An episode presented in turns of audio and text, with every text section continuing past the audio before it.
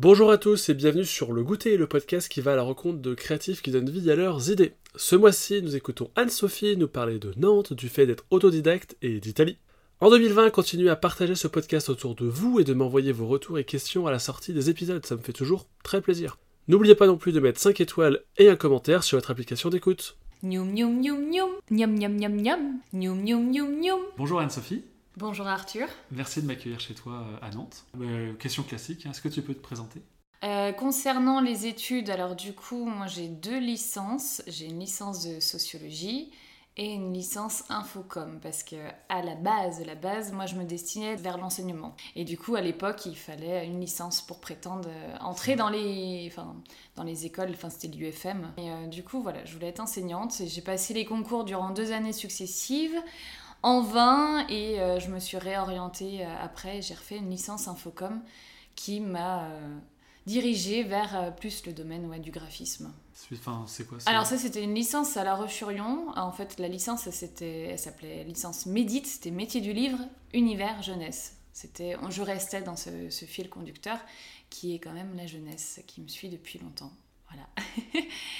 et, puis, euh, et puis de fil en aiguille, euh, moi je me suis mise freelance et j'ai développé plutôt euh, l'univers de l'illustration. Du coup, j'étais quoi? Quelques mois en tant que freelance et puis j'avais pas la maturité professionnelle, j'avais pas le portefeuille client, donc rapidement, euh, bon, je me suis un peu essoufflée et c'est à l'époque où un ami d'un ami m'a dit euh, écoute, il y a un, un poste de graphiste qui vient de se libérer dans une agence web, est-ce que ça te tente Sauf que moi, j'avais jamais fait de web. Et j'ai essayé, et puis ça a fonctionné, et du coup, pendant 4 ans, j'étais à la fois graphiste, donc euh, voilà, je maquettais des sites web, et puis sur les derniers mois, dernières années, j'étais euh, community manager dans cette même agence. Et puis en 2015, euh, j'ai mis fin à la- à l'histoire avec cette agence web, et à l'époque, bah, j'avais dans l'idée après de me remettre de nouveau freelance, parce que je me sentais plus confiante. Même si entre, euh, il y a eu encore des péripéties, et euh, voilà, vraiment, je suis freelance, moi, on va dire, depuis deux ans, un an et demi, deux ans. Quand tu dis freelance Illustratrice. Illustratrice, voilà. Voilà. J'ai un peu encore de mal à le dire, mais non, je suis illustratrice. Donc là, tu fais plus que ça. T'es illustratrice à temps plein. ouais, parce que quand j'ai démarré euh, bah, il y a deux ans, à- en même temps en parallèle, j'étais vendeuse aux Galeries Lafayette.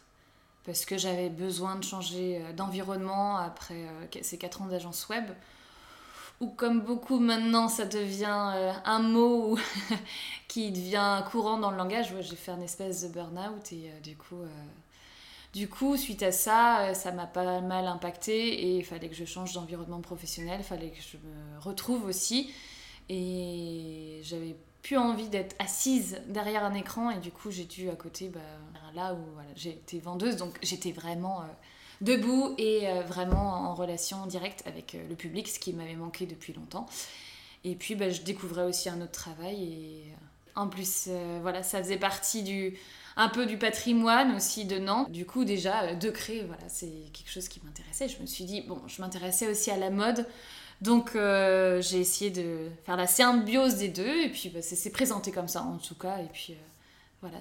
Et du coup, ok, donc tu étais sur Nantes, toute cette passion-là, ça s'est un peu mêlé. En même temps, j'ai vu que tu avais fait de la radio avec euh, Radio Prune, histoire de voir. Tu Ouais. mêlé un petit peu tout ça en parallèle. Ça, ça date de l'année dernière. C'est plus récent, mais ça me tient à cœur, en tout cas, de compter Nantes. Après, euh, avec différents canaux. Donc, à un moment donné, l'illustration s'est présentée à moi. Et j'avais envie de dessiner Nantes. Mais c'était l'époque où il y a eu beaucoup de manifestations. Je sais plus, ça remonte à deux ans. Et à l'époque, ouais, j'étais aux Galeries Lafayette. Et du coup, euh, souvent, ils fermaient les galeries par peur de représailles et qui cassent les vitrines et tout ça avec euh, les manifestations. Et du coup, des fois, on recueillait un peu ce qui se passait vraiment dans le centre, ça bouillonnait et tout. Et du coup, je m'en suis intéressée et j'ai eu envie de d'abord dessiner Nantes, les, mouvements euh, qui s'y produisaient. Et puis, de fil en aiguille, finalement, j'ai commencé à, à vraiment dessiner Nantes. Et euh, donc, voilà, c'était l'illustration, mais. euh, L'automne précédent, la radio, j'ai rejoint une amie qui, qui s'occupe d'un blog qui s'appelle Les Petits Bonheurs à Nantes. Et oui, j'aime bien écrire aussi à côté, et du coup, c'était une façon de narrer aussi Nantes, mais plus vraiment sur le réel. C'était par exemple, euh, on découvrait des nouvelles adresses et en échange de dégustation, bah, on écrivait un article. Euh, voilà, c'était vraiment sur les adresses locales ou des concepts ou des, choses qui sont réfléchies sur la scène nantaise. Et puis, euh, on a fait ça quelques mois. Après, voilà, j'ai eu d'autres projets. Et puis, à l'automne dernier, donc l'automne 2018, j'ai frappé à la porte de la radio. C'est quelque chose qui me motivait depuis longtemps, poser ma voix et de, de, bah de comme on fait aujourd'hui. et puis, euh, ouais, de m'essayer à la radio. Et c'est ainsi que j'ai commencé à écrire des chroniques euh, sur Nantes. Donc, euh, j'avais intitulé le nom de ma chronique, c'était Histoire de voir. Et pendant quatre mois, j'ai dépeint Nantes à ma façon, à la croisée entre la littérature, l'histoire sous un volet un peu sensoriel, sensitif. C'est un peu toujours ce sensible-là, en fait, que je mets en mots ou en images. Et en fait, c'est un peu ça ma matière euh, première, quoi, le sensible. Et j'essaye de l'exprimer de différentes façons, que ce soit par la voix, l'écriture et l'illustration. L'illustration, euh, voilà, c'est quand même le canal par lequel euh, je me présente majoritairement. Est-ce que tu kiffes ta vie? Oui et non. Alors moi, je suis peut-être un peu binaire. Mais euh, comme beaucoup te diront, vivre de sa passion, c'est un privilège, c'est chouette. Après, des moments où t'as pas confiance en toi, il y a des moments où ça vend moins, il y a des moments où bah ouais c'est le creux et que que c'est moins sympa à vivre. Mais à côté, quand tu illustres Nantes et que euh, voilà les Nantais accueillent mon art et mes œuvres avec beaucoup d'intérêt, et c'est ce que j'ai pu voir l'année dernière quand j'ai fait ma première expo, toute première fois où j'ai eu un accueil vraiment chaleureux. Et moi, c'est ça, c'était de, rencontrer l'humain en direct et qui. Quelqu'un. Enfin, c'est ça le, truc sur les réseaux. Tu peux avoir du monde qui te suit, tu peux interagir, mais c'est du domaine virtuel. Et certes, tu as des retours euh, qui sont sympathiques. Mais euh, voilà, la matière, euh, vraiment celle qui va être là, présente, qui va donner la motivation, la stimulation, c'est la rencontre humaine. Et voilà, ceux qui te suivent dans ton art et qui te suivent dans tes péripéties, tes aventures et qui sont encore là, fidèles au poste, c'est ça qui me fait dire oui, je kiffe là aussi. Après, c'est plus tout le côté euh, derrière euh, les coulisses où une activité, ça met du temps à se développer, surtout quand on est auto-entrepreneur, et que on n'a pas les casquettes, toutes les casquettes. voilà, on est son propre patron et voilà, il faut, apprendre la compta, faut apprendre, mais bon, ça c'est. Tout créatif va dire, comme Léa qui a pu le dire dans un podcast précédent, que voilà, la partie administrative, moi, je sais que c'est pas ma valeur ajoutée. Et ça peut des fois euh, venir impacter euh, mon énergie euh, créative. Et quant à ça, que, bah oui, il y a toute une prospection, une démarche commerciale à effectuer quand c'est quelque chose qui n'est pas de ton ressort forcément, voilà, tu faut le faire, mais je sais que là-dessus, euh, j'ai un peu de mal et parfois ça vient biaiser ma créativité et j'en perds en énergie. Et voilà, souvent à l'automne aussi, ouais, c'est ça aussi. C'est Après l'énergie de l'été, il bah, faut se remettre dedans, mais il faut se faire connaître et c'est inlassablement euh, voilà, se faire connaître sur les réseaux. C'est toute une partie communication, il faut être au taquet aussi, il faut être là, présent. Et euh, bah, ça sollicite, voilà, tu peux pas être en même temps à créer, en même temps à faire de la com, en même temps faire de l'administratif. Si pourtant on le fait. Mais euh, moi quand je me dédie à la création, je me dédie à la création quand je ponds par exemple le pan. oui c'est un peu bizarre ça. Mais euh, je sais que j'étais trois jours reclus chez moi et j'avais cette image là, ce pan là qui apparaissait devant la tourlue et il fallait que je le fasse. Et après, euh, bah, comme d'autres illustrations que j'ai faites, c'est en one shot comme si euh, il faut le faire. C'est comme quand tu es dans un bon livre, t'as pas envie d'en sortir, il faut le faire. Et sauf qu'à côté, bah oui, tu as des interactions, tu as des gens qui te sollicitent. C'est pas évident de, jongler, donc euh, voilà, c'est. Moi, je sais que peut-être c'est le fait que j'ai pas été euh, à suivre des cours en art appliqué où j'ai pas forcément ce, ce, rituel ou ce besoin de créer. Quand je crée, voilà, ça vient, ça émane d'une émotion, un besoin parce que peut-être avant il y a eu tout un temps d'inspiration où euh, j'ai flâné en ville, euh, je lis des bouquins qui m'inspirent et puis je sais pas, à un moment donné j'ai besoin de le verbaliser, j'ai besoin de le matérialiser en illustration. Mais voilà, c'est des cycles en fait et mm. euh, des fois c'est c'est pas évident. Mais quand, moi je sais que je kiffe quand j'arrive à matérialiser l'image que j'ai en tête et de le matérialiser sur une, feuille ou sur euh, la tablette. Mais entre ce moment-là, je te dis que tu as un pic d'angoisse où c'est toujours un peu. Euh, parce que je crée pas tous les jours, donc des fois je dis Oh là là, ça fait un moment que j'ai pas pris mes crayons, j'ai pas utilisé la tablette. Euh, est-ce que je sais encore dessiner? Et est-ce que ce que je vais faire, ça va plaire? Ça, c'est pas évident. C'est toujours un pari risqué qui, qui est en continuum. Et des fois, ça peut être fatigant. fatigant. Et c'est vraiment un travail d'endurance, en tout cas toutes les personnes qui se mettent en freelance aujourd'hui, faut être armé quand même de. faut savoir où on met les pieds, même si euh, on ne sait pas de prime abord vraiment comment ça va se dérouler, si ça prend ou ça prend pas. Et bon, c'est des risques à prendre. Euh, après, il faut voir comment ça fonctionne, mais c'est en termes d'années. Hein. Moi, ça va faire euh, la deuxième année, mais deuxième année, ça fait 9 ans que je fais du graphisme. Il y a une confiance quand même qui se fait, euh, plus ou moins, mais bon, de vivre de son art, essentiellement l'illustration, non, à l'heure actuelle, j'en vis pas. Donc, par chance, et c'est ça, moi, je crois que c'est un kiff que j'aime beaucoup, c'est quand bah, d'un seul coup, tu maîtrises pas tout, et il y a des, des synchronicités qui s'opèrent, et Là, euh, l'été dernier, euh, j'ai un client qui m'a acheté euh, plusieurs de mes illustrations, dont les loges nantais. Et également, il avait acheté les loges nantais version jour et les loges nantais version nuit, puisque au Noël dernier, j'avais fait une version limitée où c'était, j'avais imprimé cette fresque nantaise sur du papier bleu nuit avec une encre dorée. C'était vraiment la, la version luxe pour les fêtes. Et bon, il aime, il est sensible à mon univers et il s'est avéré que L'hiver dernier, il est venu me solliciter pour une commande privée. Il allait se marier et il voulait offrir un, présent très spécial à son futur époux, qui s'était avéré euh, être en fait euh, son compagnon, euh, sa famille, la famille de son compagnon a un bien qui est une folie nantaise du côté de Pornic. Et à l'image de l'éloge nantais, il voulait que je conte l'histoire de cette folie nantaise. Et ce projet-là, il est venu, euh, voilà, c'est tombé du ciel. Et en fait, je me suis mis vraiment à fond dans ce projet, puisqu'il me faisait complètement écho, puisque ça faisait un moment en plus, et c'est marrant, hein, comme quoi des fois, on a des envies, des projets. J'avais, j'ai envie depuis longtemps de dessiner des folies nantaises, où tous les châteaux qui bordent l'Erde, tu as des, des, belles demeures qui font écho à l'histoire, et qui sont peut-être dissimulées aussi des fois dans la nature, et c'est vraiment des, joyaux euh, au niveau patrimoine. Et voilà, là, on me demande, on me sollicite dessiner une folie nantaise. Qui dit folie nantaise dit l'époque euh, du XVIIIe siècle, si je ne fais pas de bêtises sur euh, l'histoire, qui dit aussi en pleine euh, période commerce triangulaire. Et voilà, c'est une partie de, de Nantes, partie un peu plus sombre.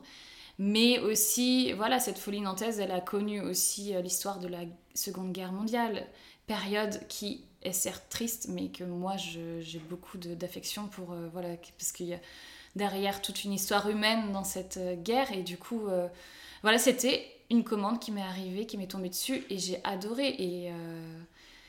Et l'histoire n'est pas terminée parce que voilà, j'aimerais raconter cette histoire de cette folie nantaise sous le prisme voilà, de l'histoire nantaise et d'une histoire de famille.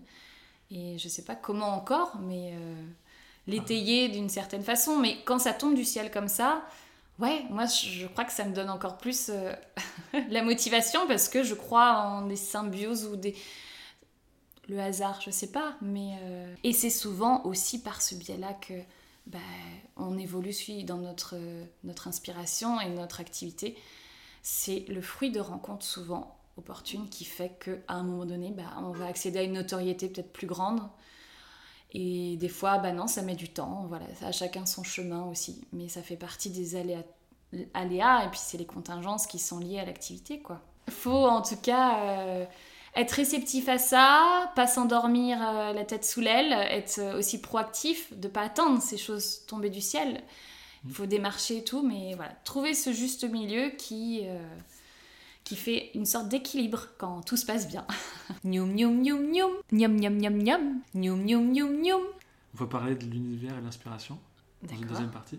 Ok, pour une deuxième partie, l'univers, c'est-à-dire qu'est-ce que Euh, tu... Donc c'est ton univers, euh, enfin ton inspiration déjà, et euh, ton univers créatif. Là tu parlais d'écriture, tu parlais de, de Nantes par exemple. Ouais. Nantes c'est vraiment un univers, j'ai l'impression. que Bah là, pour faire la transition, oui, ça reste Nantes. Majoritairement, c'est par ce biais-là que je me suis fait connaître parce que il y a pléthore d'illustrateurs et de graphistes euh, sur Nantes. Il y a un vivier considérable et euh, et euh, puisque bah, moi, par les études, ouais, j'ai la sociologie en tout cas. La sociologie, c'est une méthode qui permet d'observer un peu la société dans différents champs et je pense que voilà, j'aimais bien moi aussi. l'histoire par ce biais, les faits sociétaux, et du coup, bah, de dépeindre le patrimoine nantais, ça concourait, à- enfin voilà, tout se s'imbrique. En termes d'histoire, il y a- de quoi faire à Nantes. Il y a de quoi faire. Après, comme je te disais au début, c'est que j'en suis native, donc euh, je connais bien Nantes, et à un moment donné, bah, voilà, j'avais besoin de, de partager aussi mon Nantes à moi. Mais si on, on revient vraiment dans l'étape originelle, en fait, de, de comment j'ai démarré l'illustration, c'est par euh, un dessin que j'ai fait sur Nantes, qui est une fresque, et que j'ai intitulé L'éloge nantais. Et en fait, c'est de là ça a démarré. C'est euh, à un moment donné, j'avais, comme j'ai compté dans d'autres peut-être interviews, mais à un moment donné, j'avais, j'avais un cadre vide au-dessus de ma télévision. J'ai entendu ça. Et puis, j'ai dit, mais non, mais il faut le remplir de quelque chose. Et m'est apparue euh, l'idée de dessiner Nantes, mais le Nantes à ma façon. Et c'est depuis 30 ans où je navigue euh, au sein de Nantes. Et du coup, j'ai commencé bah, voilà, à raconter Nantes et à, à- le dessiner. Mais euh, après, c'était pour moi, pour euh, voilà, mon univers euh, perso.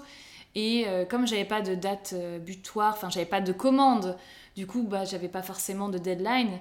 Et je me suis dit que bah, potentiellement j'allais la présenter pour mes 30 ans, j'allais faire un vernissage à la maison. Donc ça a démarré en fait dans le pro. Et au moment où bah, j'ai découvert, enfin j'ai enlevé le, le petit voile que j'avais... Non, bah non, c'est pas celle-ci, mais de, de l'illustration, bah, du coup mes invités, mes amis se sont approchés et m'ont dit, Bah, Anne-Sophie, il faut que tu présentes ça. euh, ailleurs que dans le cercle familial et ailleurs que aux amis. Il faut que tu présentes ça dans le monde professionnel. Et c'est en fait, c'est comme ça que ça a démarré, moi, l'histoire euh, de mon activité d'illustratrice. C'est plus, ça part d'un challenge, un défi où euh, bah, j'ai dit, bah pourquoi pas, on va essayer de le présenter. Donc euh, j'ai fait des reproductions, j'ai fait imprimer en sérigraphie et c'est là où ça a démarré. J'avais fait ça d'abord en 50 exemplaires. Et puis ça s'est bien vendu très rapidement. Ça m'a permis de financer un voyage moi que je voulais faire en Argentine. Et puis au retour euh, de l'Argentine, certains m'ont dit euh, ah moi j'ai pas eu mon éloge nantais, je suis passée à côté. Et j'ai dit bon alors je vais faire une deuxième euh, une deuxième impression. Et puis ça s'est vendu également assez rapidement. Et euh, en fait bah du coup j'ai commencé j'ai dit bon bah, si ça fonctionne je continue à dessiner. Et puis l'automne 2017 euh, voilà, comme je disais, l'automne, c'est souvent euh, synonyme de, renaissance pour moi. J'ai besoin de me renouveler, j'ai besoin de retrouver de l'inspiration, de m'essayer à de nouvelles, de nouvelles choses artistiques. Et du coup, j'ai dessiné le pan de Lu, autre illustration qui, qui, est, un petit, qui est connue euh, un petit peu plus maintenant. Et euh, voilà, de fil en aiguille, ça a démarré finalement cette activité-là. Moi je l'ai, hein, le pendolu. Donc, euh, Tu l'as. bon, que d'honneur. Mais euh, ouais, le pendelu, les loges nantais, maintenant font partie bah, des illustrations nantaises. Et puis, on continue. Parce que du coup, j'ai vu que tu es autodidacte. Ouais. Donc, t'es- t'as pas eu toutes ces années à l'école où tu as appris des styles, des choses comme ça, et t'as changé, t'as changé, t'as changé. Comment est-ce que tu es devenue Anne-Sophie? Genre, euh, est-ce que tu t'es posé des questions? Enfin, je pense qu'on se pose toutes les questions. Genre, est-ce que je dois prendre un pseudo? Est-ce que. euh, comment tu t'es créé? Euh, Alors, euh, du coup, comme je le compte euh, au début de l'interview, euh, j'avais été freelance juste après mon stage en service, enfin au service communication, et du coup, j'avais pris un pseudo à l'époque. Parce que bah voilà, je répondais plus à des commandes plus on va dire d'exécution. Enfin par exemple réaliser des affiches, des brochures et tout. Tu voulais pas qu'on mélange les deux C'est ça? Ou- Ouais, ou- bah alors d'une voilà et, et, finalement ça me satisfaisait pas vraiment. Et euh, je trouvais encore que j'étais pas assez euh, mature et professionnelle, puisque, comme euh, tu le dis, je suis autodidacte, donc j'ai jamais fait d'école d'art. Je suis pas passée par un cursus art appliqué. Et. Ce qui n'enlève rien, enfin, moi ça me. Non, et après, j'ai pas pris de cours de dessin non plus.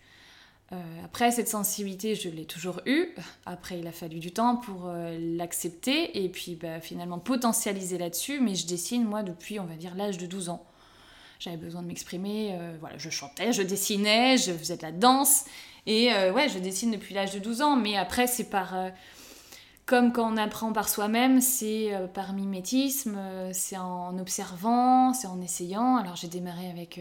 je crois qu'à 12 ans, je sais plus, c'était une tante qui m'avait fait rencontrer quelqu'un qui dessinait avec du pastel. Et du coup, bah, je m'étais mise à dessiner des portraits et tout, pastel. Donc j'essayais.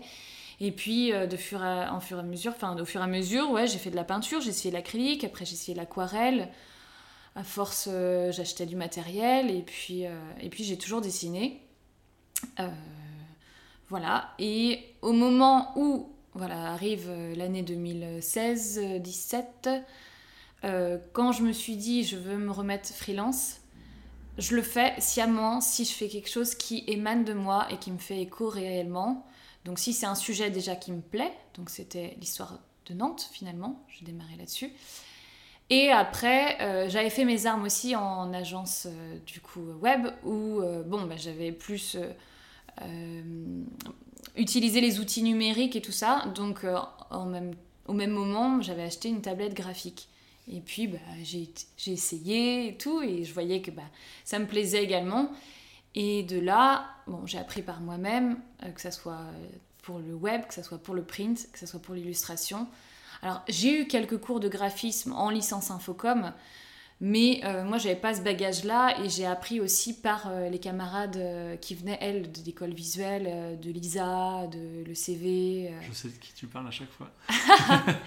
ouais, mais non, c'est pas celle peut-être que tu connais. Ah non, non, non, c'était des gens de ma promo et que, voilà, non, c'est pas, elles sont pas forcément devenues illustratrices. Il y en a qui ont fait des masters en typo ou ailleurs dans le, dans le monde de l'édition. Mais en fait, c'est ce qui. Le dénominateur commun, c'est l'humain. C'est souvent j'ai appris par les autres et en regardant ce qu'ils faisaient. Et après, euh, bah, du coup, selon moi, ma sensibilité, selon moi, mes affinités, ce que j'aimais, bah, j'ai fait tout un, mélange. Et puis, on est sorti euh, bah, les illustrations nantaises. Tu as tout digéré et... Voilà. c'est comme ça que ça s'est fait. Alors après...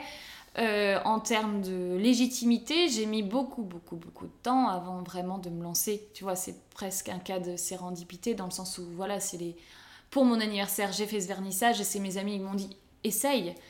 Euh, et, du coup, c'est de là, euh, c'est parti d'un défi, mais je pense que de moi-même, je suis pas sûre que j'aurais pris mon courage pour dire ok, je suis illustratrice. Et voilà, parce que je me sentais pas par rapport aux personnes que je rencontrais, euh, que sur Nantes, voilà, il y a un vivier considérable de personnes qui sont issues de, des métiers de l'art et tout bah, je me sentais pas euh, légitime de mettre un prix à ce que je dessine, de me vendre et de... Du coup, ça a mis du temps et ça met encore du temps. C'est quelque chose qui qui a été nourri au fur et à mesure des années, mais c'est pas un truc qui est limpide comme ça, tac, euh, je vends. je suis Anne-Sophie. Après, quand tu me demandes le nom, après, je, je veux être transparente et honnête. En fait, dans mon perso, le perso m'inspire le pro, enfin, les frontières sont poreuses et que voilà, je peux que communiquer sous mon nom Anne-Sophie Leray. J'ai pas envie d'être une autre personne. Alors après, des fois, il y a des ambivalences parce que sur les réseaux sociaux, bon, t'as une page pro Facebook, t'as un profil. Des fois, on m'écrit sur le profil, donc. Mais après, euh, voilà, c'est ce que je dessine, c'est aussi euh, le reflet de mes émotions, de ma sensibilité, donc ça peut que venir de moi. Donc, euh, je m'appelle Anne-Sophie Leray et je dessine selon, suivant avec mon prénom, je veux dire.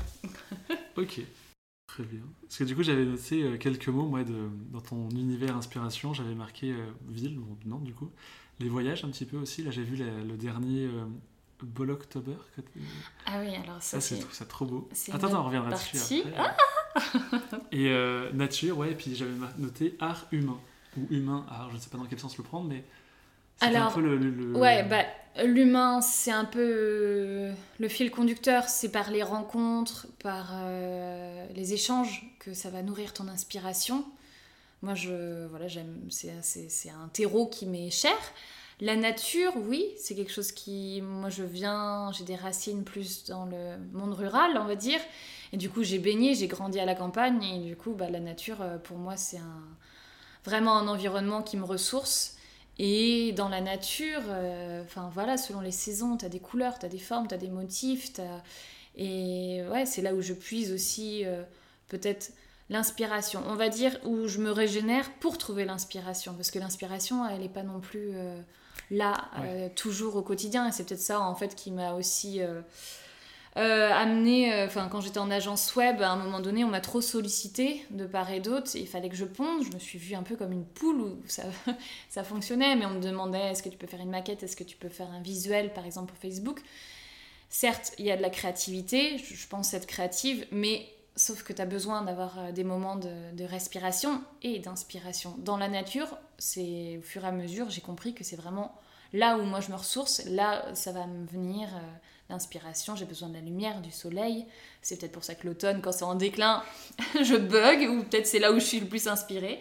Donc euh, voilà, il y a l'humain, la nature, euh, l'histoire, enfin l'histoire, la ville. euh, dans une ville, en fait, c'est- quand tu te balades dans une ville telle qu'à Nantes ou dans d'autres villes euh, limitrophes, hein, il y a toute une histoire. Tu as l'impression que bah, tu le vois de par euh, le paysage euh, il- il- à Nantes, euh, que ça soit au- dans, quand on est vraiment dans Bouffay, voilà, les façades en Colom- à Colombage, ça date du 15e siècle.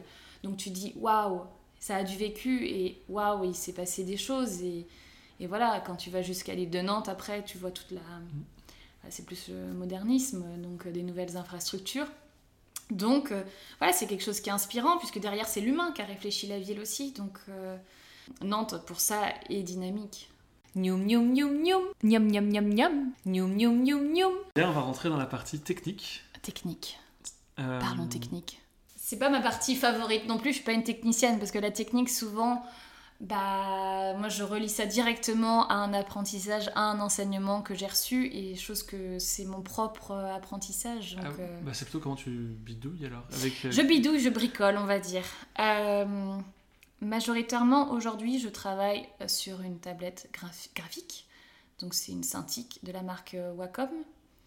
Donc, euh, c'est comme si j'avais une feuille de papier version numérique. Donc, j'ai mon stylet et, je dessine. Comme ça, j'ai pas à touiller ou à nettoyer mes pinceaux. C'est une manière plus directe. Et puis, bah, directement, c'est connecté à nos terminaux, enfin, nos outils numériques. Donc, Ouais. c'est plus facile. Mais ça va plus vite. Des fois, euh, bah, on peut calquer par des brushes et tout ça, le, genre euh, comme si on faisait une aquarelle ou de l'acrylique, parce qu'il y a des brushes qui font comme si c'était. C'est Photoshop du coup. J'ai Photoshop, Photoshop, mais tu vois, par exemple, le pan, on croit souvent que je l'ai dessiné à la mano. Non, Ouais. je l'ai dessiné par le biais du stylet. En revanche, en revanche, l'éloge nantais, euh, je l'ai dessiné à la main. Ok. C'est une fresque que j'ai vraiment dessinée à la main. Donc euh, j'ai... Comme la folie nantaise aussi dont je parle, ça a été tout un travail en amont de documentation, de recherche. euh, Puis on t'a vu le travailler. Enfin, tu l'as Ouais. partagé un peu sur Bah, Instagram. j'ai partagé un peu ce process créatif qui est souvent ouais, celui avec lequel... euh, Là, c'était du crayon par contre. De quoi? Le...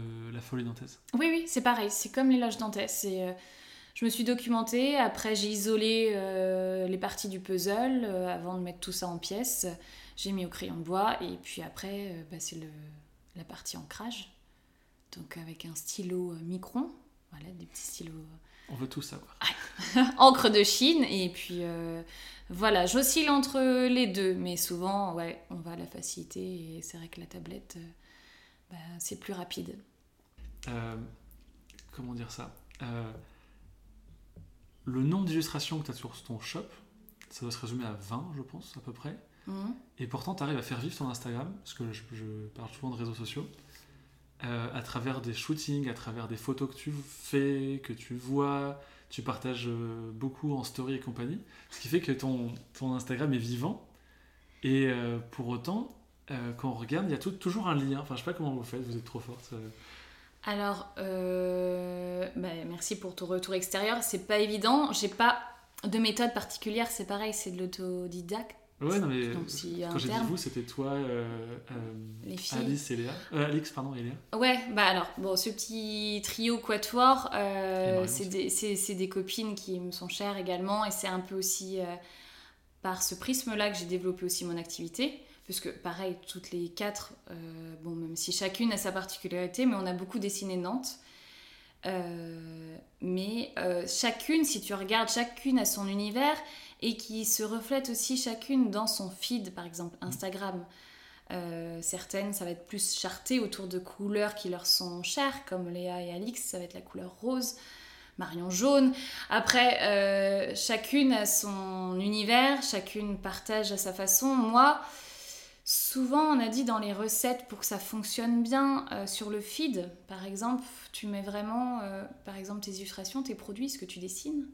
Majoritairement en story, tu vas plus faire les coulisses, comment Oui, tu ça. procèdes. Et en IGTV, je c'est comment ça Oui, c'est bon. ça je sais pas trop. Mais... Euh, c'est plus les valeurs, comment vraiment tu, tu réfléchis la chose.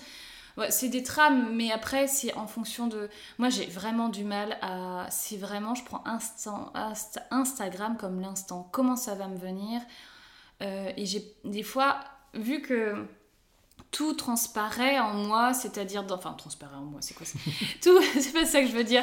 Mais euh, je te dis, tout cohabite dans le perso. euh, ça va Ah m'inspirer. oui, c'est toi et toi. Enfin, Ouais. toi l'artiste et toi. euh, Mon univers, en fait, c'est plutôt ça. Moi, mon feed Instagram, il est, il est nourri de mon univers, ce, que, ce qui me fait vivre, ce qui me nourrit de l'intérieur. Donc voilà, après, il y a un réseau qui m'entoure, il y a des amis photographes. euh, quand tu parles des shootings, par exemple, j'ai un ami qui aime bien aussi bah, s'inspirer de la nature pour, par exemple, faire sa céramique. Coucou Sylvain. Euh, et voilà, on a fait, il aime bien la photo, donc euh, voilà, c'est du domaine du sensible, parce que la photographie est aussi du sensible, et c'est une mise en scène quelque part, et, qui retraduit l'univers.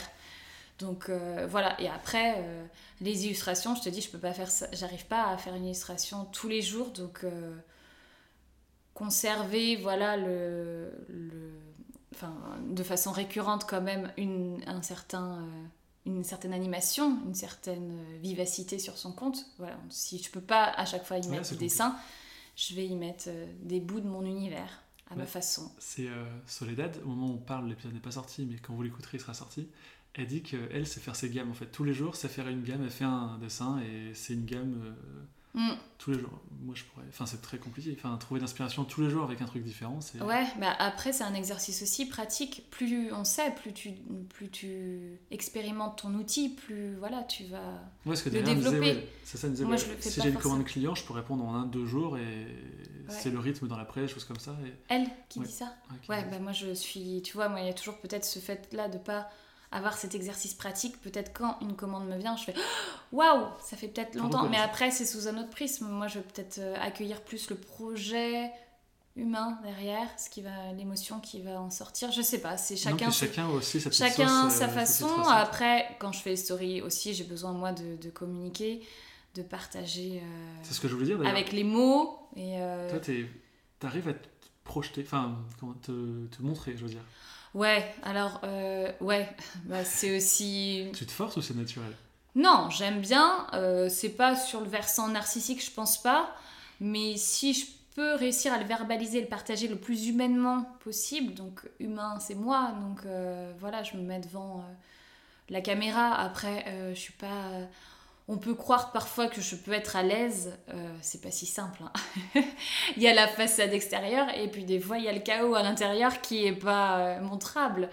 Mais euh, j'essaye d'être cohérente. euh, voilà, si je montre une image, c'est moi aussi qui, qui suis derrière, donc je vais pas me cacher. Et... Mais après, je peux l'entendre totalement qu'on n'aime pas forcément se montrer. Voilà. Ah, moi, je trouve ça fou. Enfin, en même temps, c'est aussi l'époque qui veut qu'on on doit. Enfin, j'ai l'impression que les gens s'identifient plus facilement à un visage que euh, juste des dessins. Je sais plus qui disait qui hum, quand tu achètes le produit, par exemple une illustration, tu achètes aussi la personne. Enfin, acheter la personne, c'est pas du tout l'univers, l'univers de la personne. Tu es sensible et réceptif. Et ça, où moi j'ai eu quelques peurs, on va dire, c'est quand euh, j'ai pris le parti de quitter Nantes là pour six mois pour l'expérience euh, en Italie, sachant que je dessinais Nantes, sachant que mon réseau est pas mal nantais. C'est un pari de dire ok, je vais aller dessiner une autre ville, je vais aller. Mais ça reste toi du coup. Bah oui, mais c'était la peur et ça reste quand même une peur où tu sais et tu sais pas foncièrement qui te suit derrière les réseaux. Euh, quand tu mets par exemple une story sur Nantes, oui, tu as des gens qui sont vraiment actifs dans Nantes qui vont te répondre, c'est sensible, mais après, tu sais pas si c'est pour Nantes, si c'est pour toi, si c'est pour un Ah. univers. Donc tu testes aussi, c'est un moyen. euh, je crois qu'Instagram, après à différentes échelles, moi je suis pas, je me vois pas, enfin je suis une entreprise certes, mais euh, c'est l'humain derrière. Et euh, et voilà, c'est Instagram, c'est aussi une sorte, pas de journal intime, mais c'est un journal de bord, c'est un exutoire aussi. Tu vois, je vais pas mettre les mêmes choses sur Instagram que sur Facebook, que sur LinkedIn, que sur Twitter. C'est des canaux différents, c'est des messages différents.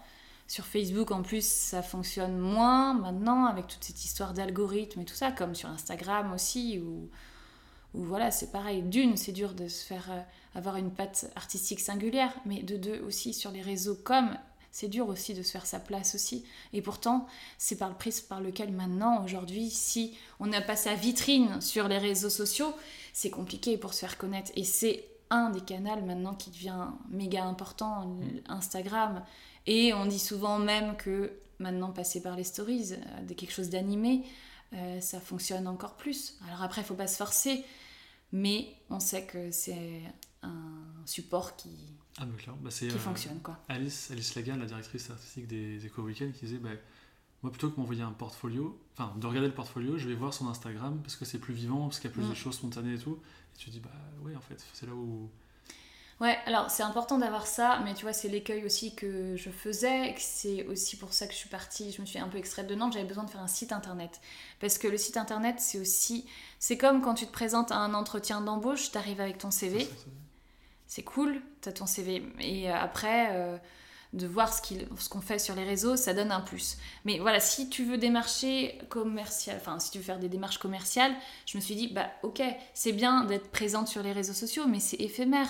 Euh, par exemple, ce que j'ai produit il y a deux ans, tu vas pas scroller euh, les réseaux pour aller voir euh, ce qu'elle a fait. Tu as besoin d'avoir un support qui recense voilà l'état Oui, des choses.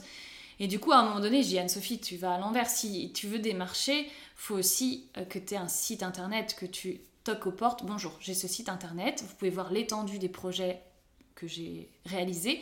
À côté, euh, la personne va regarder ton site internet, même si c'est furtif, ça te donne une assise. Mais généralement, elle va aller directement voir quoi? Instagram, Facebook. Si tu es présente, s'il y a du monde qui te suit, bah peut-être potentiellement ça te donne encore plus euh, de poids, d'assise, de légitimité.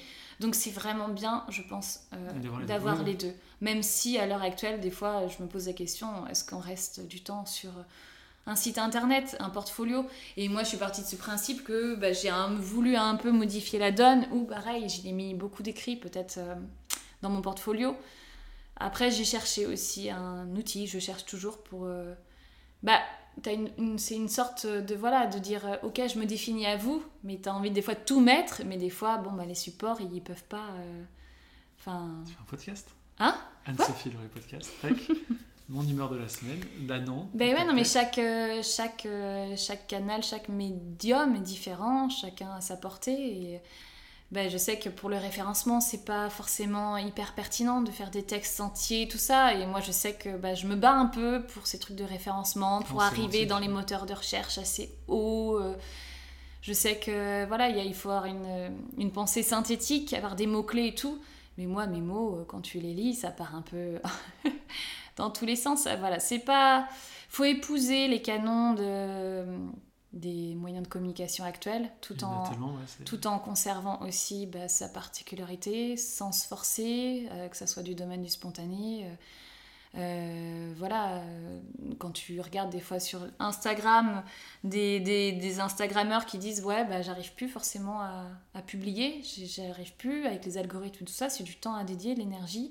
Et quand tu vois que bah, tu passes du temps à faire cette mise en scène, mine de rien, parce que derrière, il y a quand même toujours une mise en scène, il y a quelque chose de graphique un petit peu, tu as envie que ça soit joli, tu as envie de montrer une belle image de toi, bah tu passes du temps, de l'énergie, et des fois quand bah, finalement il y a pas grand moins de personnes qui le reçoivent, bah, c'est compliqué. Donc, euh. donc voilà, faut suivre la mouvance, la tendance, tout en essayant de chercher l'inspiration et de créer du neuf. Mais c'est un travail euh, de longue haleine et il faut. Ouais. D'ailleurs, en parlant de neuf, on va passer du coup euh, une bonne transition sur les projets. Ah. On va passer sur les projets. Est-ce que tu peux nous parler de quelques projets passés qui t'ont vraiment marqué, actuels ou futurs Vas-y, qu'est-ce que tu as dans euh, Des projets passés. Euh... Sachant que là on est en 2020. Ah, on est en 2020 Donc en 2018, il y a eu ce beau projet-là d'exposition au chapitre T euh, du côté de Guisto, où là j'avais fait bah, l'expo de mes illustrations nantaises. Je les présentais voilà, et restait pendant un mois, donc ça a été marquant, surtout le vernissage qui a été marquant, où là, il y avait vraiment beaucoup de personnes qui s'étaient déplacées et, ça m'avait vraiment touchée particulièrement. Et euh, du coup, bah, en cette euh, fin d'année 2019, euh, du coup, deux marchés de créateurs. C'est pareil, c'est toujours une rencontre avec le public, les clients, et, voilà, c'est rencontrer, mettre un visage sur un nom qu'on voit derrière des pseudos et tout, et, et ouais, c'est les projets de la fin d'année 2000, c'était les projets de fin d'année 2019. Et les projets futurs, ah, c'est une très bonne question. c'est un peu ça qui. On a compris que tous les automnes, tu changeais de projet ah, Non, plus ou moins. On peut pas tout remanier à chaque fois. J'ai appris ça qu'il n'était pas. Parce que j'ai tendance à vouloir un peu toujours me renouveler. Mais en fait, en voulant des fois faire table rase du passé ou vraiment refaire un nouvel univers, une nouvelle relation, euh, tout changement, il euh, faut l'accueillir. Les changements, ça se fait pas du jour au lendemain. Et c'est plutôt d'une manière progressive qu'il faut les raisonner, les changements. Et il faut garder quand même euh, derrière une base. solide. Donc en fait, les changements autonomes, on va dire, la base c'était Nantes. Et, et, à chaque fois, bah, je la comptais différemment, cette ville. Après, il y a des changements des fois où tu as vraiment besoin de changer. Et euh, l'hiver dernier, j'ai eu vraiment besoin de changer d'environnement. Et voilà, j'ai quitté, l'Italie. J'ai quitté Nantes pour, euh, pour l'Italie. Et ça, c'est plus un domaine du, qui relève plus du projet perso. Mais euh, derrière, j'ai profité de ce statut de freelance où à un moment donné, le freelance aussi, c'est de travailler en autonomie. Mais si tu es reclus chez toi dans ton atelier, ça peut vite être lassant. Et j'ai eu la chance, moi, euh, avant de partir en Italie, avant ce projet-là, de, faire des rencontres avec euh, des illustratrices aussi. Donc euh, ça m'a mis aussi une assise dans le métier que je faisais, de voir qu'il y a d'autres personnes qui sont dans la même mouvance, de, confronter les inspirations, de confronter les fonctionnements de, tout de chacune. Et du coup, en émanent aussi bah, des amitiés, et c'est aussi ces projets-là perso.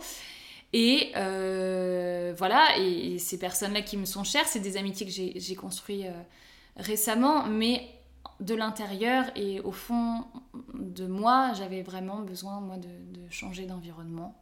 Euh, pour des raisons perso et pro. Et du coup aussi ouais voilà de, voir aussi comme on est freelance il y a un certain nomadisme. Et bien que je sors je veux dire de mon atelier et que je vais retrouver les filles des fois pour dans des espaces coworking j'ai dit bon, autant aussi quitter Nantes et voir si ça fonctionne, euh, continuer à avoir des clients ici, mais à distance, et puis de, de jouir d'un autre environnement qui euh, était salutaire pour moi, puisque à ce moment-là, j'avais moi réellement besoin de, de voir un autre paysage. Parce que tu nais à Nantes, tu vis Nantes, tu l'illustres, tu racontes Nantes, tu as des relations à Nantes, tu as des projets. À un moment donné, euh, si tu veux euh, c'est l'eau en plus de beaucoup de créatifs, de renouveler ton inspiration, bah pour le coup, moi j'avais besoin de, changer de ville et de pas de reformater le, disque dur à l'intérieur, mais euh, de lui donner en tout cas des nouvelles euh, bulles d'oxygène et de voilà. Et du coup, des projets comme ça, de partir six mois, peut-être sur des plus courtes périodes, tu veux les refaire Alors là, c'est la question. Quand j'étais en Italie, on me disait quand c'est que tu reviens? Quand je suis là, on me dit quand c'est que tu repars? C'était à Bologne, t'es à Nantes, t'es à Bologne. Euh, j'avais dit que je rentrais pour peut-être euh, un mois, deux mois. De toute façon, j'avais besoin, moi, de processer ce qui s'était passé, cette expérience-là. Chose que je n'avais jamais fait. Je, L'histoire de l'Italie, ça fait 20 ans que je côtoie l'Italie, mais j'avais jamais vécu vraiment le quotidien assez durablement. Donc voilà, j'avais les disponibilités, les dispositions pour le faire, je l'ai fait. On a chacun une, une checklist où on veut cocher euh, des projets. Là, voilà, j'avais 32 ans, euh, j'avais les dispositions pour le faire, partir seule et, le faire. Et voilà. Et après, du coup, je suis rentrée cet été pour processer aussi ces six mois-là pour voir qu'est-ce que ça avait fait à ma tête, qu'est-ce que ça avait fait à mon corps, qu'est-ce que ça m'avait... À ton italien un petit peu? Hein? À ton italien aussi bah, Si, si, certo. Però, j'ai... Voilà, et du coup, de, de, retrouver Nantes. Et puis Nantes, comme on disait au début de l'interview, Nantes, euh, c'est une ville mouvante, une ville euh, étonnante, et qui en l'espace de six mois, c'est ouf, c'est en l'espace de six mois, ça s'est multiplié, par exemple, des nouvelles adresses. Euh. Mm.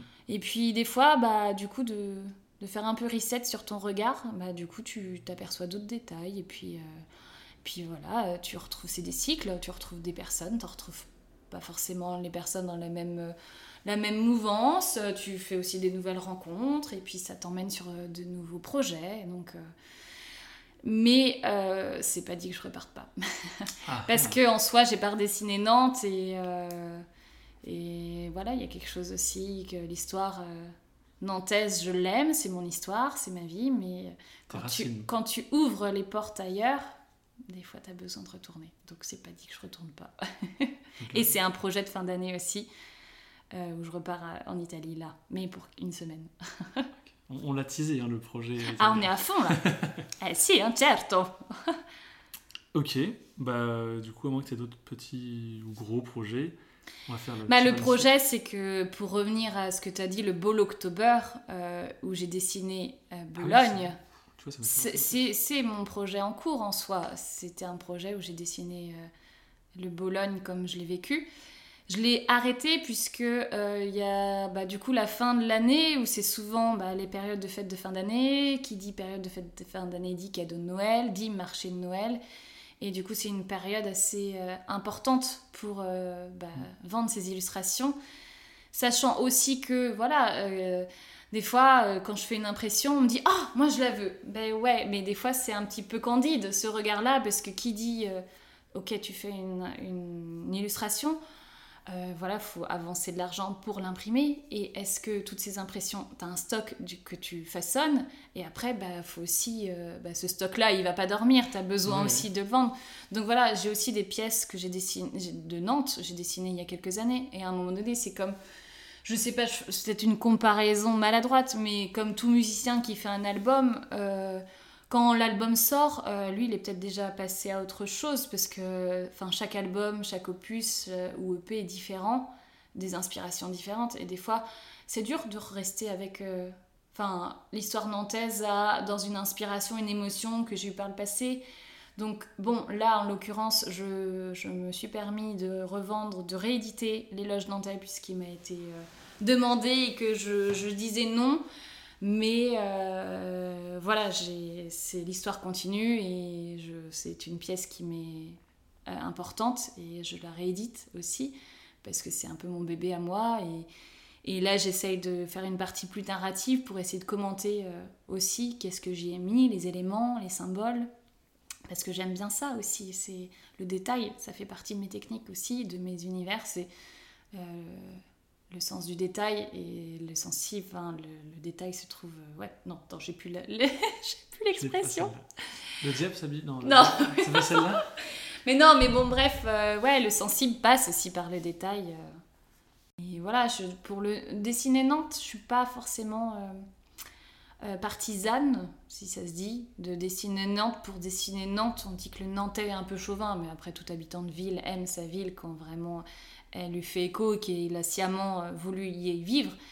Mais euh, je ne vais pas dessiner la tourlue pour dessiner la tourlue, euh, en faire un marketing territorial et dire ok j'aime ma, ma, ville. Si je peux y mettre moi tout mon imaginaire et un autre bagage, c'est peut-être ça qui fait la singularité aujourd'hui de mon art, on va dire. Mais voilà, si ça peut faire des inférences sur l'histoire, c'est ce qui me plaît moi aussi dans l'illustration de faire des ponts entre. Des ponts ou des pans? Attends, j'ai une super transition pour l'Italie. Les ponts à Nantes, euh, voilà, au-dessus de l'Erdre, au-dessus de la Loire. Euh, Il y avait, je sais plus combien de ponts, 53 Non, jadis, Ah oui. dans Nantes. Mais alors, je dis peut-être une erreur, il faudrait vérifier les sources. euh, mais en tout cas, avant, Nantes, comment elle s'appelait? Est-ce que tu l'as lu? Alors moi j'ai le, nom, j'ai le nom breton qui vient en tête. Non, là. mais c'était la Venise de l'Ouest. On disait ça souvent, la Venise de l'Ouest. Voilà. Ah, on est, Ah, on navigue toujours hein, dans les méandres euh, transalpins. Non, je rigole. Ah, du coup, euh, Ouais, ça s'appelait la Venise de, l'Ouest parce qu'il y avait vraiment beaucoup de ponts. Il y en a beaucoup qui ont disparu malheureusement, mais euh, bon, ça c'est. Mais, mais tu vois, c'est l'imagination, l'histoire, le présent, tout ça à chaque fois, c'est vraiment le terreau moi, sur lequel tu te bases. je me projette, j'imagine, et entre mes lectures. Ce que ce, mes documentations, ce que j'entends, euh, les anecdotes que les uns et les autres euh, parlent, évoquent un soir dans un bar et tout, puis hop là ça te fait Ça fait tilt. ça fait tilt et en fait c'est des petites billes que tu que tu as tu amonцelles on va dire et puis après euh, à un moment donné des fois tu as, juste envie à, à force tout le puzzle et ça fait une image quoi. Ok. Bah, du coup, avant de traverser le Rubicon, on va aller manger le tiramisu Alors ouais, avec plaisir. au caramel beurre salé. Oh oui C'est c'est moi qui t'ai parce que tu m'as demandé euh, quelle recette enfin avec quoi j'aimerais goûter le tiramisu et vu que c'est un peu aussi euh, un mets italien connu même si c'est un gâteau que tu présentes régulièrement a priori. Ah bah à chaque fois. À chaque Sauf fois. une, j'ai oublié euh, Ah bon dans le frigo. mais- Ah, t'avais dit chocolat, mais bon, moi qui suis bretonne, puisque je suis nantaise et rennaise, donc ça fait Bretagne, euh, oh, le caramel, moi ça me disait bien en tout cas, de goûter le tiramisu avec du Eh ben, caramel. On va voir si j'ai relevé le challenge. Et on a faim Nyoum nyoum nyoum nyoum, nyoum nyoum nyoum nyoum, nyoum nyoum nyoum nyoum. Donc nous revoilà de, de la pause goûter avec le tiramisu au caramel beurre salé. Nyoum nyoum nyoum nyoum. Ah, c'est pas là qu'il faut le faire. C'était délicieux. Merci. J'ai pas tout fini parce qu'il est assez copieux. Et bah, moi j'ai pas fini non plus mon prosecco. Non. Non. Bah, tu m'as dit, on se l'a fait à la mode italienne. euh, on parle limoncello. d'Italie. Moi, j'ai acheté un limoncello, donc c'est de la liqueur euh, de citron. À 30% quand même, faut. Donc, on est un peu. donc, donc, la pinte est mal passée.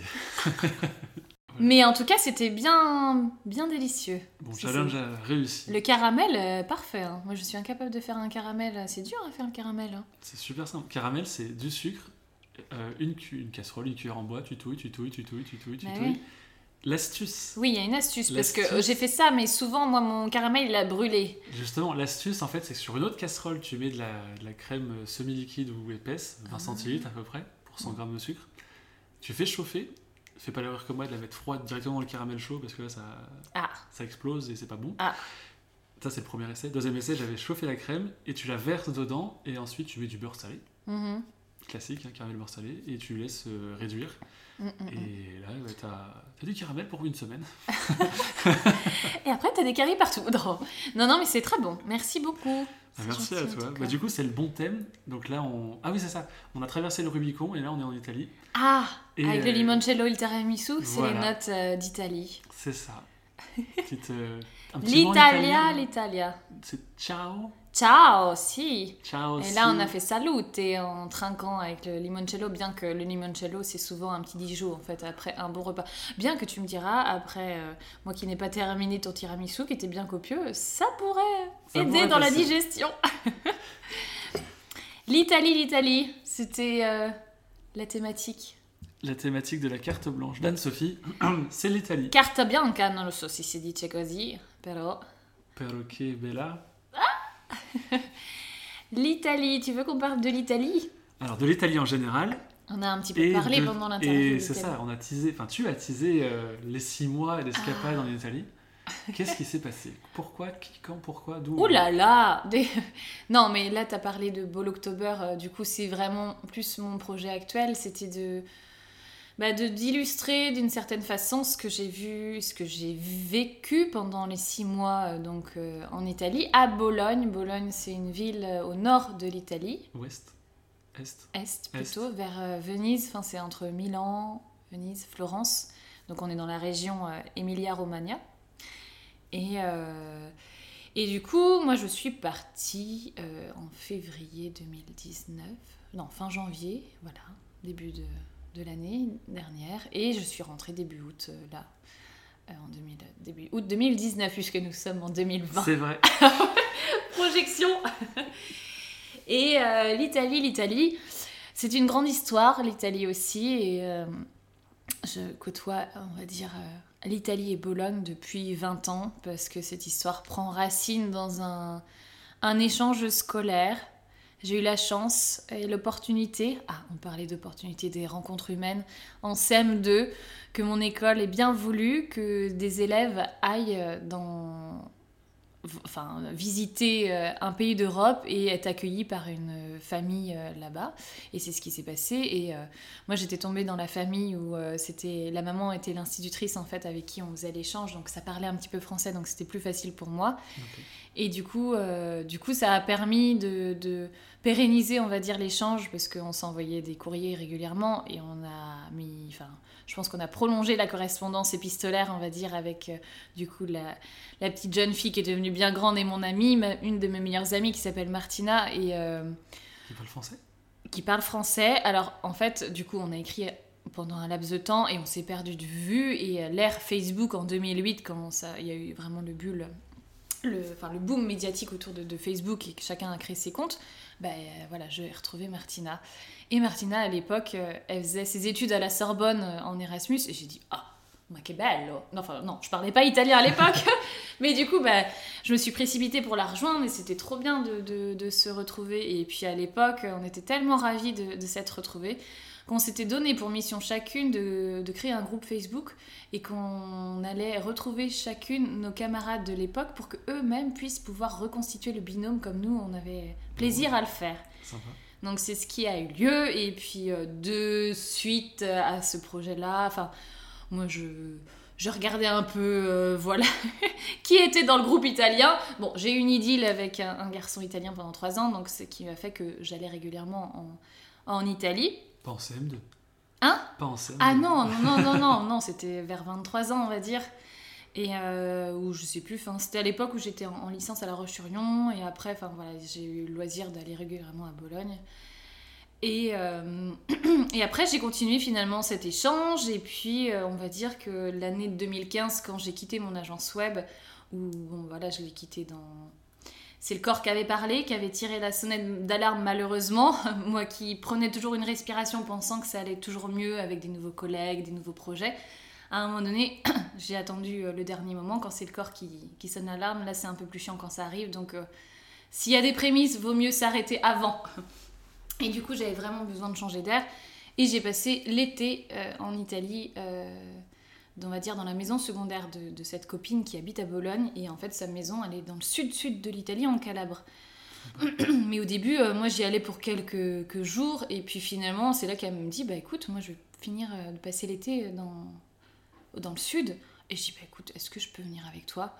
Et voilà, c'était vraiment un élan de spontanéité. Je n'avais, j'étais partie de mon boulot, j'avais fait une rupture conventionnelle, j'ai eu la chance de, pouvoir euh, prétendre à ça. Et euh, en fait, c'est là où euh, toute la créativité, l'intuition, tout est revenu. C'était du domaine du spontané, c'était hors cadre.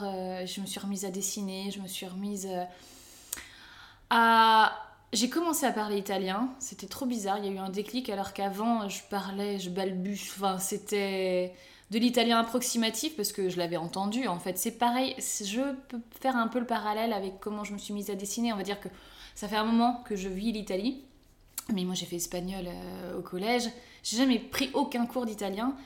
Et à force en fait de mimétisme, d'écoute, de, mémorisation, de vivre un peu là-bas, euh, quand j'ai eu ce copain-là italien, je me cachait un peu toujours derrière. C'était très frustrant de comprendre, mais de pas le parler. Et en fait, quand c'était là 2015, je me suis retrouvée dans un village avec euh, elle. Et donc j'avais plus ce copain-là, c'était fini cette histoire depuis un moment.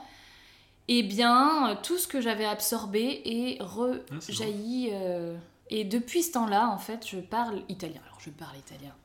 Euh, j'ai les bases, on va dire, j'ai le vocabulaire courant. Mais en ça, c'était bien aussi de me déposséder aussi de... Parce que souvent, j'aime bien la langue française, j'aime bien l'enrichir, j'aime bien la, narrer, j'aime bien faire des jeux de mots. Et des fois, quand on a trop aussi, c'est une saturation de que tu entends tout, enfin, quand tu es dans une langue étrangère que tu possèdes pas tout à fait, que tu vis dans un autre pays, bah, des fois, tu peux avoir le choix aussi de, de, de, de, faire que t'es, comme tu dis que dans, ta radio, de couper aussi, de pas tout entendre les bruits euh, qui parasitent, parce que des fois, t'évolues dans le contexte nantais, et puis des fois, t'es dans le tram et tout ça, t'entends des conversations qui viennent euh, bah, te bouffer l'énergie, alors que t'avais pas forcément envie d'entendre, donc on met le casque, ok. Mais moi, c'est. Ouais, la musique aussi, ça me parle beaucoup. Mais là, j'avais besoin de la musicalité. euh, Enfin, italienne en tout cas, c'est comme ça que je l'aperçois. À fond d'Italie. C'est euh, comme ça que je l'ai appris aussi l'italien, c'est par sa musicalité où, je sais pas, dès que j'entends cette musique, ça me, me, me donne, me procure de la joie. Et en fait, de par cet été-là passé en Italie, il y a eu un ancrage assez positif qui fait qu'à chaque fois, j'avais besoin après ce 2015 d'y aller régulièrement pour les vacances ou pour El Capodanno, c'est le, le réveillon. Et euh, bah, de ça, de ces 20 ans-là, j'ai aussi constitué un réseau, des amis, des amis, et sachant que Martina, là, elle, elle évolue aussi dans le secteur du tourisme, dans l'enseignement, donc euh, dans la littérature euh, jeunesse. Enfin, c'est des choses qui... On a aussi un tronc commun qui fait qu'on a des affinités, mais c'est une chance inouïe de, de pouvoir... euh, voilà, de renouer une amitié qui a pris racine dans l'enfance, donc euh, tu vois, il y a quelque Par chose... euh, en plus. Ouais, et en fait, finalement, cet échange-là, bah, je le perdure. Et puis, du coup, des fois, je me sens peut-être plus européenne que, je sais pas, nantaise ou. Et j'avais besoin régulièrement de ce shoot italien. Et, euh, et ce shoot s'est transformé à un moment donné. euh, L'été dernier, voilà, j'étais repartie avec euh, toute son équipe à elle euh, en vacances du côté d'Ancône. Et puis, euh, j'avais eu le loisir de, rester quelques jours à Bologne dans une coloc. Il y avait euh, quelques, jours, enfin, quelques jours dans une coloc. Et, on m'avait dit que dans cette coloc-là, en février, euh, il y avait une, chambre qui se libérait. Et euh, sérieusement, j'ai pris euh, la chose à cœur et j'ai dit, bon, moi j'arrive. T'as pris l'option billet. Voilà, colloque, euh, voilà, c'était aussi un nouveau challenge euh, d'être euh, voilà, en- vraiment en immersion. Parce que je sais que j'ai pas forcément, moi, fait des écoles de commerce, des écoles privées, tout ça, qui des fois t'emmènent faire des années ailleurs ou Erasmus. J'aurais pu le faire via l'université, mais bon. Bon, voilà, c'était plus un, un stage de vie à un moment donné, et, et c'est bien aussi de, La fameuse année de césure en fait. Ouais, ou de faire, euh, de voir d'autres façons de vivre et tout. Et je crois que moi, ça me rassure en fait de voir les autres comment ils évoluent, parce que des fois, quand t'es solo aussi dans ton atelier et tout ça, tu es dans un microcosme. Et en fait, quand t'es dans l'isolement aussi de par la création, bah des fois, tu peux être en, en asphyxie aussi de ta propre personne. Et, euh, Plus. Ouais, c'est- ouais, et Aujourd'hui, je- je, m'en vais. et je crois que voilà, il y a eu un moment où il y avait trop de choses ou saturation. Et j'ai dit, j'y vais. Et, euh, et en plus, j'allais pas en territoire inconnu non plus. hein. Certains m'ont dit, waouh, mais j'aurais jamais fait ça. Non, c'est une zone de confort euh, différente, certes, de celle que je connais à Nantes, mais ça restait quand même confort où je, je savais, c'est une famille de, de, cœur que je connais. Mais après, bon voilà, il y a aussi le prisme par lequel j'ai été introduite euh, à la culture italienne. Voilà, c'est. Et du coup, j'avais envie aussi de peut-être un peu faire. Un peu déconditionner ce regard-là et de le vivre l'Italie aussi, de rencontrer des nouvelles personnes, pas par le réseau de cette copine-là, de faire mes propres expériences, peut-être pour le travail aussi, et, c'est ce, qui, ce qui a eu lieu. Et c'est vrai que ouais, ces six mois-là euh, ont été, euh, ont pas toujours été évidents parce qu'il y a une solitude aussi des fois de la culture et puis euh, et puis moi j'ai ramené aussi dans ma valise euh, le freelance. Enfin j'y allais aussi, euh, je continuais à travailler. Alors certes j'avais besoin de de changer d'air donc euh, j'ai vraiment embrassé on va dire ce paysage italien et Bologne, Bologne, la Bo- Bologna la rossa, la Bologna la grassa, Bologna la rossa et le Bologna la dotta, je le dis dans peut-être le sens inverse. La Bologne la rossa, c'est que tu, tu, tu, tu erres et tu chemines dans un décor rouge où c'est des Ouais. briques, c'est des couleurs chatoyantes. Et, et, euh, la rossa, c'est parce qu'il y a un passé aussi communiste euh, derrière. Euh, c'est une des plus vieilles universités euh, d'Europe, euh, du côté monde occidental aussi. Et du coup, ce qui fait qu'il y a un dynamisme culturel, historique hyper intéressant. Et, et je pense que ce que j'ai essayé de moi relater de cette expérience-là par le biais de mes stories, stories euh, je pense que les Nantais qui ont envie de découvrir l'Italie peuvent aller à Bologne parce qu'ils vont s'y retrouver aussi en tant que, au niveau de la culture, de la richesse du patrimoine. euh, c'est Bologne, c'est un musée euh, à ciel ouvert, comme je dis souvent. C'est... pas le Milan ou le Florence où tu y vas pour certains monuments historiques où tu fais la queue pendant des longues heures. C'est Bologne, bah, je le dis aussi dans, mes derniers Instagram aussi, qu'avant c'était une ville de passage pour aller à Florence, pour aller à Milan. On s'y arrêtait pas. Et depuis deux ans, c'est devenu vraiment une ville de destination. On s'arrête, on trouve un hébergement. Malheureusement, c'est comme partout, c'est le Airbnb qui devient, qui bouffe un peu tout le centre, et du coup, les jeunes étudiants, ils sont obligés de, de s'excentrer pour trouver des logements. ça, c'est dans le modèle économique, le croissance et tout, ça fait peur aussi parce que bah, Bologne, c'était encore à l'échelle humaine très, très, voilà, un peu euh, cocon, tu flânes. Maintenant, voilà, si ça devient un peu touristique, c'est dommage. Mais en tout cas, euh, l'heure de l'apéritivo, tu vas trinquer euh, dans les terrasses et c'est un moyen d'échanger, de, se mettre en relation, euh, de, vivre ouais, la dolce vita. À l'italienne. À l'italienne.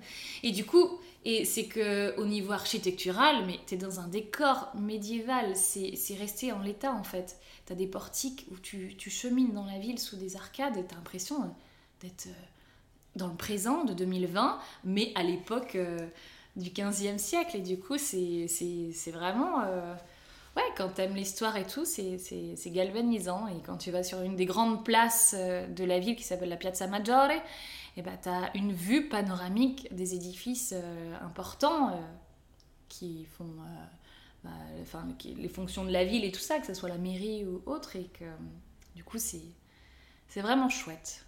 ok, donc l'Italie à faire et à refaire. Mais non, dans les projets en tout cas que j'ai, pour euh, cette année 2020, euh, c'est peut-être moins dessiner Nantes et peut-être plus exploiter cette expérience-là italienne. Et j'ai ça en tête dans le sens où quand en octobre j'ai dessiné Bologne et que j'ai pas terminé, proposer peut-être ces illustrations qui apparemment plaisent aussi là-bas, donc pourquoi pas euh, les imprimer et en façonner. Des deux côtés. Ouais, peut-être en façonner un, faire un petit livre. J'ai ça en tête. J'ai des choses en tête. Après, c'est toujours ce, côté euh, viabilité où tu peux prétendre avoir des projets dans les cahiers, vouloir le faire. Mais le temps que ça se réfléchisse et tout ça, il faut aussi gagner euh, sa life. Et du coup, c'est ça qui c'est pas toujours évident pour, euh, à juxtaposer. Mais pourquoi pas en faire un petit guide des illustrations, de le traduire en français, en italien avec les textes que j'ai déjà fournis. Et. Il faut que tu travailles avec Julie Flamingo. Ah. sur un guide sur Ah oui, fait... c'est vrai qu'elle fait beaucoup de city guides euh, à Nantes et, euh, à Copenhague, à Lyon. Elle a plein de belles idées. Ça peut arriver. Elle peut redécouvrir euh, Bologne aussi. Mais ouais, on verra comment ça va se présenter, qu'est-ce qui va se jouer pour l'année 2020. Sûrement plein de nouvelles choses à découvrir. On ne sait pas. Mais, mais j'ai pas foncièrement de direction encore Bien sûr que j'aimerais collaborer davantage avec euh, des structures, des nouvelles personnes. Donc s'il y a des s'il y a des personnes qui se présentent et qui, qui, ont envie de travailler avec moi, avec grand plaisir, euh, pour écouter et, et euh, leurs projets et pouvoir travailler peut-être main dans la main. L'horizon qui, qui s'élargit, mais Bologne, Nantes, Nantes, ça sera toujours... c'est le point d'ancrage. Le point d'ancrage, mais après, vu que Nantes est aussi une ville ou euh, je sais plus, j'avais mis ça dans les loges nantais, euh, Neptunus Eunti, non, je sais plus, c'est euh, la, citation derrière. C'est le blason de Nantes où, où c'est Neptunus, ah, je sais plus, ça favorise les voyageurs, en fait, cette ville-là. Et, voilà, c'est vrai que ça emprunt au voyage et tout ça, il faudrait que je le restitue de façon plus, plus sûre. Ah, mais voilà, on continue le voyage. Voyage à Nantes, voyage en Italie. Et ciao, ciao. Alors du coup, sans transition, est-ce que tu peux me dire ton mot préféré, français ou italien? Un mot français, alors euh, j'ai plein de petits mots, moi, qui, gravitent dans mon bagage de, euh, de vocabulaire où je fais des yaïou, des intonations, mais un mot en soi, j'aime bien le mot phosphoré. Phosphoré Ouais. Ah, j'aime bien. en plus, 2 pH. Oui, 2 pH. Ouais, ou processé aussi, j'aime bien ce truc-là, mais bon, c'est un mot, c'est plus euh, dans le sens où, ouais, tu phosphores et tu tu, tu documentes, tu t'inspires, tu, réfléchis la chose et après ça te fait venir d'autres idées. Enfin, c'est tout une, un processus en fait où tu, tu fais germer l'idée, elle éclot et, et tu la transportes avec toi, tu la partages, tu la nourris. Enfin bon, voilà. Elle a une vie. Mais j'ai peut-être pas forcément. Je phosphorais. Après, il faudrait aller regarder l'étymologie, la signification exacte dans le Larousse. Et, et voilà, mais j'aime bien ce mot. Alors, est-ce que tu peux. Enfin, c'est un peu la base de ce podcast-là, c'est faire découvrir des personnes. Est-ce que tu peux nous recommander trois personnes? Trois personnes? Ah ah, mais trois artistes? bah, De préférence peut Alors, je de suis tout, pas hein. foncièrement euh, réceptive à ce genre de questions parce qu'en fait, euh, après, on va dire ouais, c'est nul, t'as personne à nous recommander, c'est pas ça, mais c'est que moi, je m'inspire un peu de. C'est vraiment euh, hétéroclite et, et- et multiple en fait, les inspirations sur Instagram. À chaque fois, j'épingle. Et c'est pareil pour la musique. Moi, je vais être- ça va être une émotion qui va me venir euh, en fonction d'un titre. Et je vais pas aller comme certains et que j'admire, ceux qui vont aller vraiment regarder, fouiller tout l'album, par exemple, et euh, voilà, ou tout l'univers graphique. Moi, c'est selon l'instant. Donc, il y a des comptes, oui, qui me, qui me font plus écho. Mais j'ai plus envie de parler, moi, si c'est trois personnes à suivre, euh, c'est mes amis aussi qui ont des projets. Ah euh, ouais, carrément. et qui aussi font partie des, des personnes que tu as interrogées. Mais voilà, Ah, vas-y. bah, Alix, par exemple, qui mène en ce moment euh, le projet, euh, enfin, qui, essaye, qui développe à fond les ballons ce projet-là de, de Bande à part, qui est un collectif qui recense voilà, des auto-entrepreneurs, freelance, qui les aide à interagir, euh, à se former, à se sentir plus en confiance dans leur activité. C'est plus euh, peut-être des protagonistes comme ça sur la scène de, qui sont pas forcément des artistes. euh, après dans les univers, moi si c'est pas des personnes, c'est des univers. Moi j'aime bien. Ah oui, si, on va dire, c'est pas forcément un artiste, c'est un, une entité culturelle. Si euh, euh, le musée d'art à Nantes, je trouve ça, enfin, tu vois, là, euh, jeudi dernier, enfin donc jeudi non, Oula, C'était il y a longtemps. là. il y a longtemps, euh, je me suis fait euh, la nocturne au musée d'art. J'adore les nocturnes, mais je le dis souvent, mais c'est gratuit, il y a personne. Et tu retrouves tes œuvres. Là, je les avais pas vues depuis 8 mois, mais j'ai retrouvé une œuvre de Fernand Léger ou une œuvre de Kandinsky, que j'aime bien l'univers. Et là, juste récemment, euh, il y a deux Picasso qui se sont fait la malle, non, façon de parler, mais du coup, non, ils ont été pris pour euh, d'autres musées. Et du coup, euh, il y a Basquiat qui, qui l'a remplacé pour, ponctuellement. Mais voilà, il y a ces- le musée d'art, des personnes, donc il y a Alix, après... bon, après, c'est moi je suis aussi l'actualité à, à Nantes. Enfin voilà, de- c'est plus des, des univers, des, des, enfin, Ou un restaurant Un, truc, restaurant, ne eh ben, tu vois, ça date de peu de temps, qui a ouvert dans le quartier. Parce que c'est ça qui est intéressant dans les nouvelles adresses. Euh, c'est Belle de Jour, si j'écorne pas le. C'est un, un resto bistrot culturel qui vient d'ouvrir dans la caserne, au cœur de la caserne à Mélinette. Donc euh, c'est un peu le, la nouvelle m- ten- mouvance, en tout cas pour Nantes, ce quartier-là, là, qui, ils ont rasé euh, le, le patrimoine, enfin pas entièrement, et du coup ils réhabilitent, et derrière il va donc avoir plein de logements, il y a des groupes scolaires, je crois qu'il y a aussi des, des lieux qui vont être dédiés euh, au monde artistique, il y a des jardins collectifs si je ne m'abuse, et là il y a un- du coup un restaurant, mais qui fait aussi évén- euh, lieu culturel, et j'ai l'impression qu'ils veulent développer, en tout cas tout ce volet-là, mais... euh, Belle de jour. Ouais, et en tout cas, j'y ai mangé, c'était super bon. Des, ils ont su allier les, les saveurs et, euh, et moi j'aime bien aussi, tu vois, dans ce détail-là culinaire aussi, c'est d'être un peu étonné, euh, interpellé, euh, donc euh, des, des- associations de saveurs. Bon, voilà. Mais il y a, c'est pareil, il y a- plein de bons restos à Nantes et des bonnes crèmeries, on va dire, même pour dans les espaces. pour les freelances, il y a Shop Shop, il y a le chapitre T, il y a le Sugar Blue, il y a... euh, là, récemment, j'ai découvert aussi avec l'expo, du coup, c'est euh, conciergerie, euh, le- la conciergerie du parc, c'est vraiment chouette comme lieu, tout ça aussi sur l'île de Nantes, donc c'est plein d'adresses. voilà, donc c'est le... Donc plein de recommandations. Oui, finalement, mais c'est pas trois artistes comme... Et je crois que ça sera la dernière question parce qu'on voit plus rien du tout. Ah Est-ce que tu peux nous raconter Ah oui voilà. Est-ce que tu peux nous raconter une rencontre avec quelqu'un de connu qui était un peu qui sortait vraiment de l'ordinaire Waouh, ou, ou, ou, ou, euh, une rencontre. euh, étonnamment, si on peut faire du lien avec euh, tout ce que j'ai raconté, c'était marrant. C'est sur les Instagram, les réseaux. Des fois, tu fais des rencontres euh, un peu extraordinaires. c'est quelqu'un qui commence à me suivre comme ça, et ça sortait de nulle part, un artiste un auteur de bande dessinée et que moi je connaissais pas trop. Et du coup j'ai partagé ça aux copines illustratrices. Et dit attends il te suit et tout. Euh, ouais euh, il s'appelle Paco. C'est c'est le compagnon de Margot Motin. Margot Motin qui est vraiment très connue. Elle aussi qui est autrice auteur de, de bande dessinée plus euh, du coup du féminin et euh, qui est connue pour euh, ses bandes dessinées, ses albums Tectonique des plaques par exemple. Mhm. Bref, Margot Moutin, je la connaissais. Et on a commencé à échanger avec euh, Paco sur Instagram et, et le feeling passait bien. Puis on échangeait aussi des vues de l'esprit et puis des méthodes de, de, production et tout. Et à un moment donné, c'est donc c'est l'année dernière, ils, ils, sont venus dédicacer des albums tous les deux à Nantes, la librairie Aladdin, je crois, je sais plus si oui.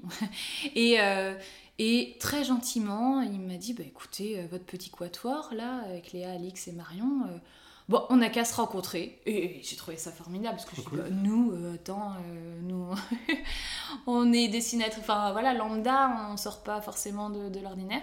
Et très, avec beaucoup de bienveillance et très accessible, ils sont, ils sont venus à notre rencontre, on a déjeuné ensemble. On est allé prendre un dessert chocolat après dans un bar et on s'est échangé euh, voilà, des, conseils, des suggestions. Et, euh, et voilà, pour dire que derrière euh, aussi Instagram, derrière ces réseaux, et derrière aussi des fois des, des, comptes où on a l'impression que voilà, des personnes inaccessibles, bah, derrière il y avait une richesse humaine et c'était. Et on se suit encore et puis. Et puis là, du coup, avec Alix, là, pour Bande à part, on a des idées de, de développer avec des nouveaux formats. Donc euh, voilà, récemment, j'avais demandé aussi à, Paco des, tips, des conseils qu'il m'a donné euh, avec beaucoup d'humilité et c'était, chouette. Donc euh, c'est des rencontres comme ça qui, qui, peuvent changer, qui peuvent aider, qui peuvent te rassurer et qui sont finalement assez importantes. Est-ce que le vendredi, ils font leur Margot Et ben voilà, c'est dans, cette, c'est dans cette veine-là où j'ai soumis l'idée à Alix de pourquoi pas faire ça aussi pour bande à part. Et, et donc on verra comment ça va évoluer. On a vu Oui On verra Oui Pour les questions, ouais. Mais en tout cas, euh, ouais, c'était une chouette rencontre avec Margot et, Paco. Ah, j'avoue. Non, c'est vrai que j'ai un peu discuté avec Paco aussi par euh, Instagram. Ah. Et c'est vrai qu'il est enfin, même des conseils. Il m'avait appelé, je crois, à un moment, parce que j'avais des questions et tout, et très, enfin, très accessible. Oui, ouais, ouais. Des fois, tu dis, mais comment il a le temps de répondre? Bref, il doit aménager le temps. puis... je pense. Et des fois, on croit et finalement, moi, c'est vrai que peut-être que j'ai ce culot-là, parfois, d'aller euh, parler en direct. Euh, euh, d'autres diraient non, tu vas pas. Enfin, bon, après, voilà, si on se met en avant, après, tout dépend de quel message tu vas délivrer. Si tu viens juste confirmer une story ou faire envoyer. Mais si tu as une question réelle et que tu le dis de la façon la plus honnête et c'est vraiment une envie, tu as besoin qu'elle réponde, bah, je pense le message, tant qu'il est dit avec euh, une intention honnête et euh, une démarche euh, voilà, de bienveillance, bah, bon, la personne, en toute logique, elle est derrière et elle, elle connaît les tenants et les aboutissants de ses réseaux, et puis elle répond ou elle répond pas. Mais quand c'est comme ça, c'est génial, quoi. Hmm. C'est comme ça que, voilà, peut aussi... Une nouvelle histoire, des nouveaux projets peuvent éclore, et voilà, là-dessus, c'est positif. Non, c'est vrai. Non, on sous-estime des fois, je pense, la, capacité de. Tu sais, il y a une histoire comme ça, on est à 5 pas de quelqu'un de connu ou de je sais pas qui, ah. ou 3, je sais plus. Pourtant, avec Instagram, euh, un, pas direct, tu peux l'envoyer. Euh, après, bon, il y a, y a, des demandes et des demandes. ouais, c'est. Ouais, c'est souvent ce, ce truc-là qui, qui, revient. C'est des histoires de timing, des histoires de synchronicité, la loi d'attraction, je sais pas. Moi, je, je crois en un peu tout ça, même si derrière. Euh, voilà, c'est pas anodin, c'est rationnel aussi d'être là-dessus. Donc euh, un mix de tout, de tout et, et la magie opère. c'est un joli mot de fin. la fille qui fait les transitions. Bah, merci beaucoup euh, Anne-Sophie. Merci à toi Arthur d'être euh, venue de La Roche-sur-Yon jusqu'ici. Ah, c'était dur. Hein. Et il fait noir maintenant, on ne ah voit plus rien. On pourrait lancer un nouveau concept de restaurant où on mange le tiramisu dans le noir. Ah oui Non, mais en tout cas, c'est chouette de d'instaurer ce format-là de discussion avec un échange euh, où on a le loisir de d'exprimer euh, plus longuement euh, voilà ce qu'on a envie de formuler, dire, d'échanger, de partager. Et c'est chouette. Merci. Bah merci, merci. Nyoum nyoum nyoum nyoum. Nyam nyam nyam nyam. Nyoum nyoum nyoum nyoum. Merci à tous d'avoir écouté cet épisode et rendez-vous le 16 du mois prochain pour un nouvel épisode avec un nouvel invité. Et d'ici là, n'oubliez pas que vous pouvez obtenir l'illustration du mois directement sur le site www.podcastlegouté.com. Portez-vous bien.